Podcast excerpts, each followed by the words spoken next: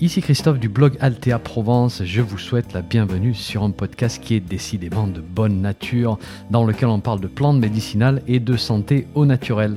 N'oubliez pas de vous abonner à ma lettre d'information en suivant le lien dans le descriptif du podcast, c'est gratuit. Chaque semaine, je vous envoie des informations utiles et pratiques sur les plantes et la santé. Et puis au passage, vous allez recevoir un petit PDF cadeau sur la confection de produits maison à base de plantes. Allez, si vous êtes prêts, on démarre. 3, 2, 1, c'est parti. Bonjour, Orgelé et Chalazion. Est-ce que vous connaissez ce couple? Alors j'espère que non, mais si vous vous êtes déjà réveillé un jour avec un œil douloureux, rouge, boursouflé, eh bien cette discussion va vous intéresser. Et notez qu'on ne va pas parler de conjonctivite ici, mais d'infections qui se logent à différents endroits de la paupière. Vous allez voir, on va parler de petites mesures toutes simples, des préparations à base de plantes, mais qui vont pouvoir bien soulager. Qu'est-ce que orgelé exactement? Eh bien, c'est une infection qui se loge à la base d'un cil. C'est une infection du follicule pilosébacé. Expliqué d'une manière plus simple, à la base du cil, vous avez un follicule, une cavité dans laquelle le cil prend sa naissance. Et cette glande, en fait, produit du sébum. Hein. Ce sébum vient lubrifier le cil et la peau aux alentours. Et si cette glande est bouchée ou si elle est endommagée, il peut y avoir une infection qui s'y loge. Et c'est en général une infection au staphylocoque.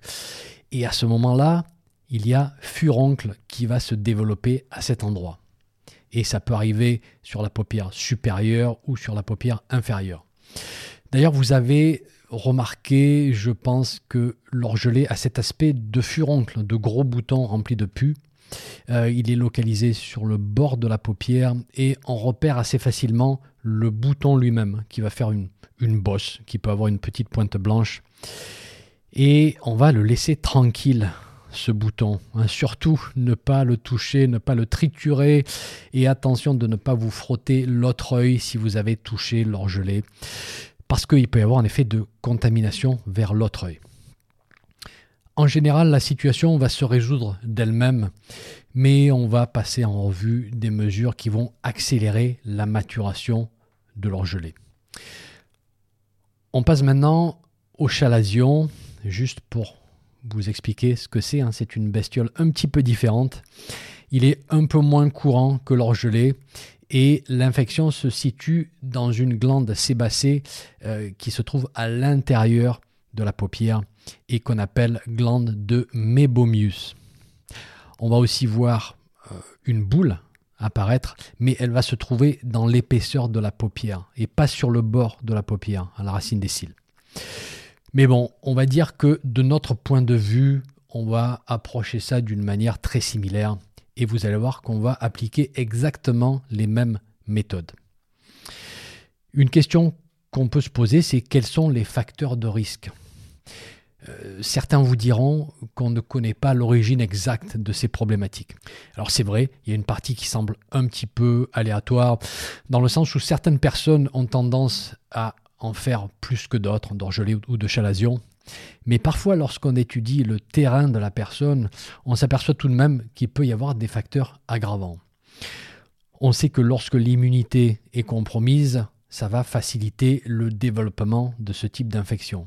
Voilà une tendance euh, qui peut se constater chez certaines personnes qui souffrent de maladies qui vont fatiguer le système immunitaire, maladies chroniques dégénératives qui fatiguent la personne dans son ensemble. Il peut y avoir aussi des maladies auto-immunes, euh, il peut aussi avoir une tendance des glandes sébacées à sécréter plus chez certaines personnes que, chez d'autres. Voilà, donc la glande va beaucoup sécréter, ce qui va augmenter le risque qu'un follicule se bouche. Et parfois un déséquilibre hormonal en fait hein, peut stimuler la production de sébum.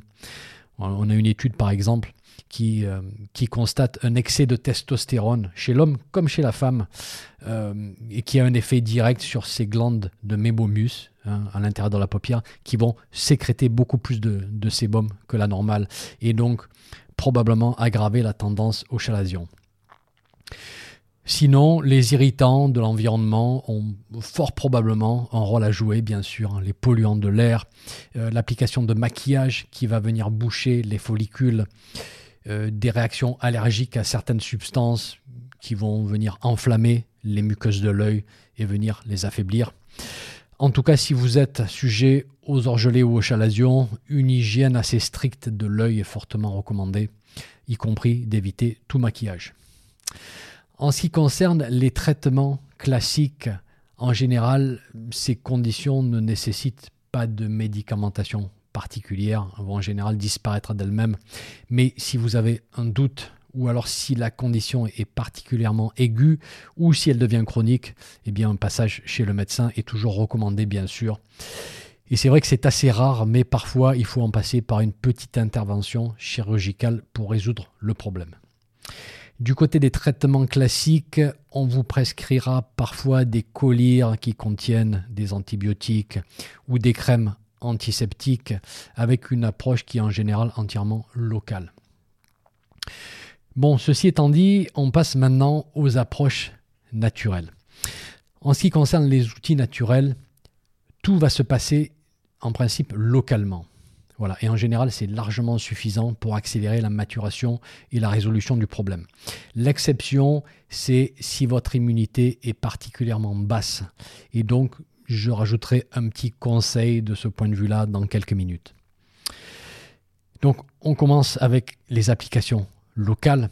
Et le but, c'est d'appliquer certaines préparations directement sur l'œil, en général œil fermé, avec une application qui est faite sur la paupière, euh, en s'assurant que la zone concernée est bien recouverte, bien sûr.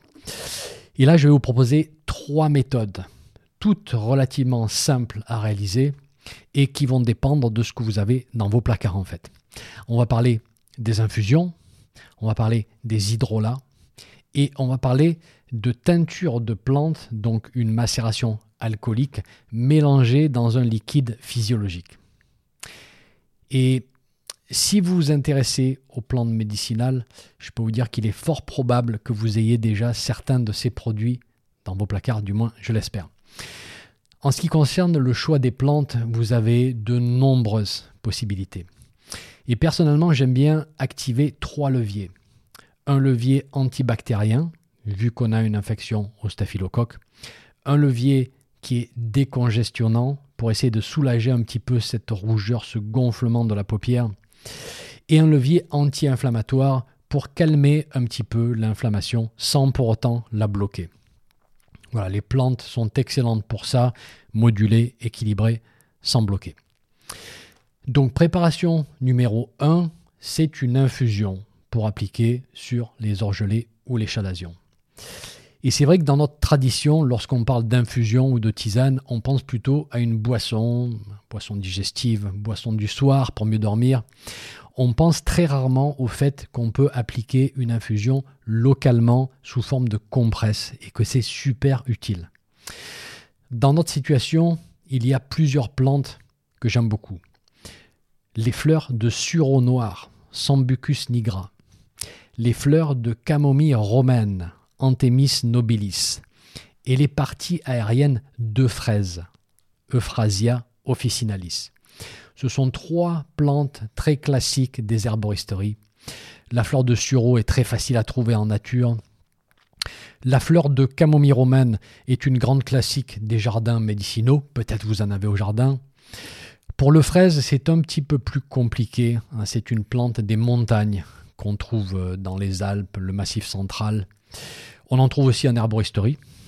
Et le fraise est vraiment très bien pour ce genre de situation parce qu'elle est très décongestionnante et avec sa richesse en tanins, elle va avoir un effet qui est antibactérien par contact. Voilà. Mais là, je vous propose de faire simple avec deux plantes qu'on trouve très facilement autour de chez nous ou dans le jardin. Fleur de sureau fleurs de camomille romaine. Alors on va d'abord préparer une infusion et pas un litre, ça serait du gâchis. Donc simplement une petite tasse et dans euh, cette tasse vous, vous, allez mettre une bonne cuillère à café de fleurs de camomille romaine, une bonne pincée de fleurs de sureau. on verse l'eau chaude sur les plantes, on couvre, on laisse infuser 10 minutes et puis euh, on filtre, on attend que ça refroidisse un peu. Ensuite, on va tremper un morceau de gaz stérile dans l'infusion. On ferme l'œil affecté, on applique sur la paupière.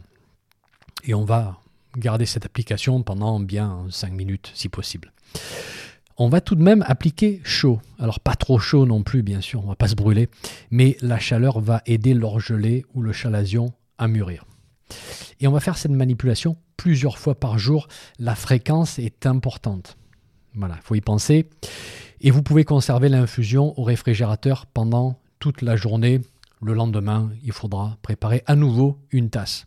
Alors attention aux mesures d'hygiène, bien sûr. Hein, si vous vous êtes touché l'œil, euh, on ne va pas mettre les doigts dans la tisane. On ne va pas la contaminer. Voilà. Et on va surtout pas retremper la gaz utilisée dans l'infusion à nouveau. Ça, ça ne va pas le faire. Donc voilà, c'est tout simple, ça soulage. Euh, bien sûr, si vous n'avez qu'une de ces deux plantes, vous pouvez l'utiliser seul. Voilà, si je n'ai que des fleurs de sureau, par exemple à la maison, je vais tout simplement faire une infusion de fleurs de sureau bien concentrée. Méthode numéro 2, c'est d'appliquer un mélange d'hydrolat. Et je vous fais un petit rappel de ce qu'est un hydrolat. Il est obtenu par un processus de distillation. Donc on met la plante dans un alambic, on fait passer de la vapeur d'eau au travers, on va récupérer cette vapeur d'eau qui s'évapore, qui passe dans des tuyaux. Ces tuyaux-là, on va les refroidir et un liquide va se condenser et va tomber dans un récipient. Et ce liquide va se séparer en deux fractions. Une fraction qui représente l'huile essentielle de la plante. Alors, lorsqu'il y en a, hein, si vous distillez de l'ortie par exemple, c'est pas une plante aromatique, il n'y aura pas d'huile essentielle. Euh, et la deuxième partie, c'est une fraction aqueuse qui est qu'on appelle l'hydrolat et qu'on appelle aussi eau florale. Euh, si la plante est aromatique, cet hydrolat conserve des molécules parfumées qui sont hydrosolubles, donc solubles dans l'eau c'est clair que le plus gros des arômes se retrouve dans l'huile essentielle, d'accord? Mais vous allez voir que l'hydrolat est toujours vraiment bien aromatique. Notez que euh, on ne parle pas d'huile essentielle ici, et surtout ne jamais appliquer une huile essentielle dans l'œil, hein, sur la conjonctive, parce que ça peut brûler, ça peut faire des dégâts. Mais on peut utiliser les hydrolats qui sont beaucoup plus doux, tout en gardant certaines propriétés de la plante.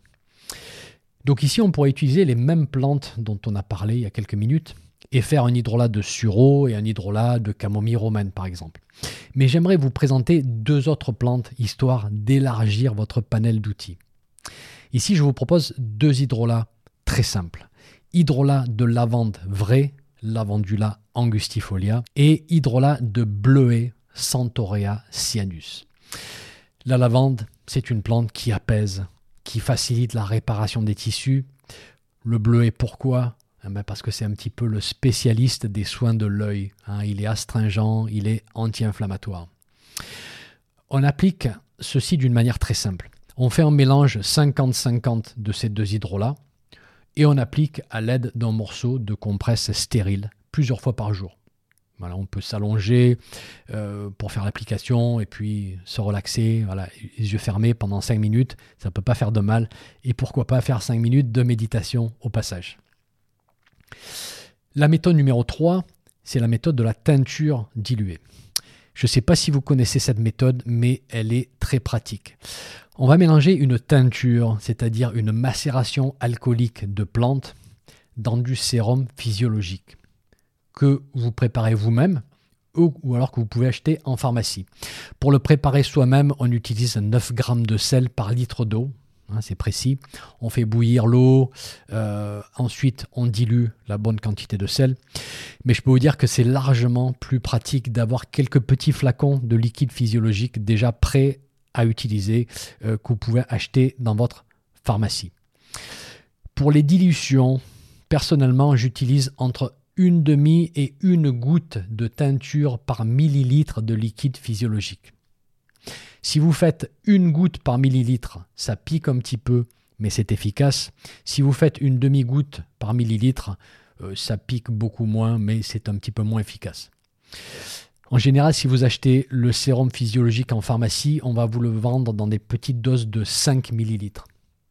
Donc là, pour ces 5 millilitres, on rajouterait 3 à 5 gouttes de la teinture sélectionnée. Voilà, pour les 5 millilitres. On place le tout dans un petit flacon compte-gouttes et on va déposer une à deux gouttes de ce mélange sur la zone de l'orgelet ou du chalazion. Alors, bien sûr, il faut s'allonger. Mieux vaut demander à quelqu'un de le faire. Et puis, ça va dégouliner un petit peu dans l'œil ou sur le côté de l'œil. Hein, c'est pas bien grave. Et puis, faites attention, ça peut tacher aussi si ça tombe sur les habits. On peut aussi imbiber un morceau de gaz stérile avec ce mélange, bien sûr, et l'appliquer à l'endroit voulu. Et là, même topo, on va penser à appliquer plusieurs fois par jour hein, pour soulager le plus rapidement possible. En ce qui concerne les plantes, pour cette méthode, il y en a deux que je trouve absolument excellentes. Ce sont des teintures de résineuses. Voilà. Les résines sont très fortement antibactériennes. Elles ont aussi un effet astringent qui va resserrer, qui va calmer les tissus boursouflés. Et je vous propose ici deux teintures. La teinture de myrrhe, comifera molmol, et la teinture de propolis. Alors attention, jamais de teinture pure dans l'œil. Ça va brûler. On dilue d'abord. Hein, je répète, c'est important, entre une demi et une goutte de teinture pour chaque millilitre de sérum physiologique. On mélange bien, on applique, s'il en reste, on garde au réfrigérateur et ça se garde plusieurs jours sans problème. Voilà pour les mesures en externe. Je vous ai présenté trois méthodes d'application à connaître. On a passé en revue six plantes qui ont des profils différents, des propriétés différentes, mais qui sont toutes adaptées pour ces situations d'orgelée ou de chalazion. Si vous suspectez que votre immunité est basse, hein, peut-être que vous traversez une période de grande fatigue, peut-être que vous dormez mal en ce moment, ou que vous vivez une forte période de stress, alors tout ceci va affecter l'immunité d'une manière vraiment significative. Ou peut-être que vous avez constaté que l'hiver dernier, vous avez très souvent été embêté avec des froids, des rhumes, des infections respiratoires, euh, un petit peu plus corsées peut-être. Bon, si c'est le cas, alors personnellement, je rajouterai aussi une prise en interne d'échinacée. Echinacea, il y a plusieurs types d'Echinacea, Angustifolia, Purpurea, Pallida, etc. Elles sont toutes actives. Et ma forme préférée ici, c'est la teinture des racines fraîches, fraîchement cueillies, qu'on appelle aussi alcoolature des racines. Et chez l'adulte, j'estime que des doses qui tournent autour de la petite cuillère à café, euh, donc une centaine de gouttes trois fois par jour, c'est une bonne dose pour stimuler l'immunité dans ce contexte précis. C'est une plante qui agit relativement rapidement, et vu qu'un orgelet ou un chalazion dure en général quelques jours, eh bien à ces doses, elle aura le temps d'agir et de stimuler l'immunité pour aider à combattre l'infection. Pour les précautions à prendre avec l'échinacée, je vous laisse explorer ma fiche sur cette plante. Hein. Faites-le, c'est important. Est-ce qu'on aurait pu choisir d'autres plantes ici? Oui, bien sûr, bien sûr. Et vous avez peut-être déjà testé d'autres plantes. Une que j'aime beaucoup, ce sont les graines de fenouil, Pheniculum vulgare. Ça va peut-être vous surprendre, mais elles sont bien efficaces sous la forme d'une infusion bien concentrée pour calmer ces situations-là. On pourrait utiliser une teinture diluée de plantes aromatiques comme le thym, qui sera très antibactérienne, ou d'une autre plante résineuse comme le souci, Calendula officinalis, là encore diluée dans du sérum physiologique. On pourrait utiliser un hydrolat astringent et réparateur comme l'hydrolat de rose ou l'hydrolat de plantain, blancéolé ou majeur. Et en fait, ce qui est le plus important ici, c'est de comprendre les propriétés des plantes et les différents leviers à activer. Hein, beaucoup plus que de connaître une plante spécifique. On a dit que l'effet astringent était important ici. Si vous n'avez pas de fraises ou de bleuets ou de plantes résineuses, il y a d'autres plantes astringentes. Il y a le plantain, il y a l'aigre-moine, il y a la feuille de noisetier par exemple. On peut toujours se débrouiller si on sait activer les bons leviers. Donc les combinaisons en fait sont infinies. Voilà, le tout c'est de savoir où piocher et c'est ce que j'essaie de vous enseigner dans mes programmes de formation. Hein, c'est toujours comprendre d'abord la stratégie avant de choisir les plantes. Et je vais vous dire ce qui me plaît dans toutes ces approches, c'est le fait qu'on peut tout avoir chez soi, on peut tout préparer chez soi, on peut faire des petits stocks en cueillant soi-même en nature ou au jardin. Euh, voilà, on peut avoir ces petits stocks dans nos placards au cas où et se rendre utile à nos proches. Ou alors on peut faire aussi travailler nos petits producteurs, bien sûr, hein, tous ces petits euh, euh, producteurs qui, cultivent dans le plus grand respect du vivant. Voilà, ça c'est chouette. Je ne sais pas ce que vous en pensez, mais moi ça me donne vraiment envie de continuer à explorer ce monde fascinant des plantes médicinales. Voilà, j'espère que vous avez trouvé ces conseils utiles. Merci d'être avec moi, merci pour votre écoute et je vous dis à très bientôt.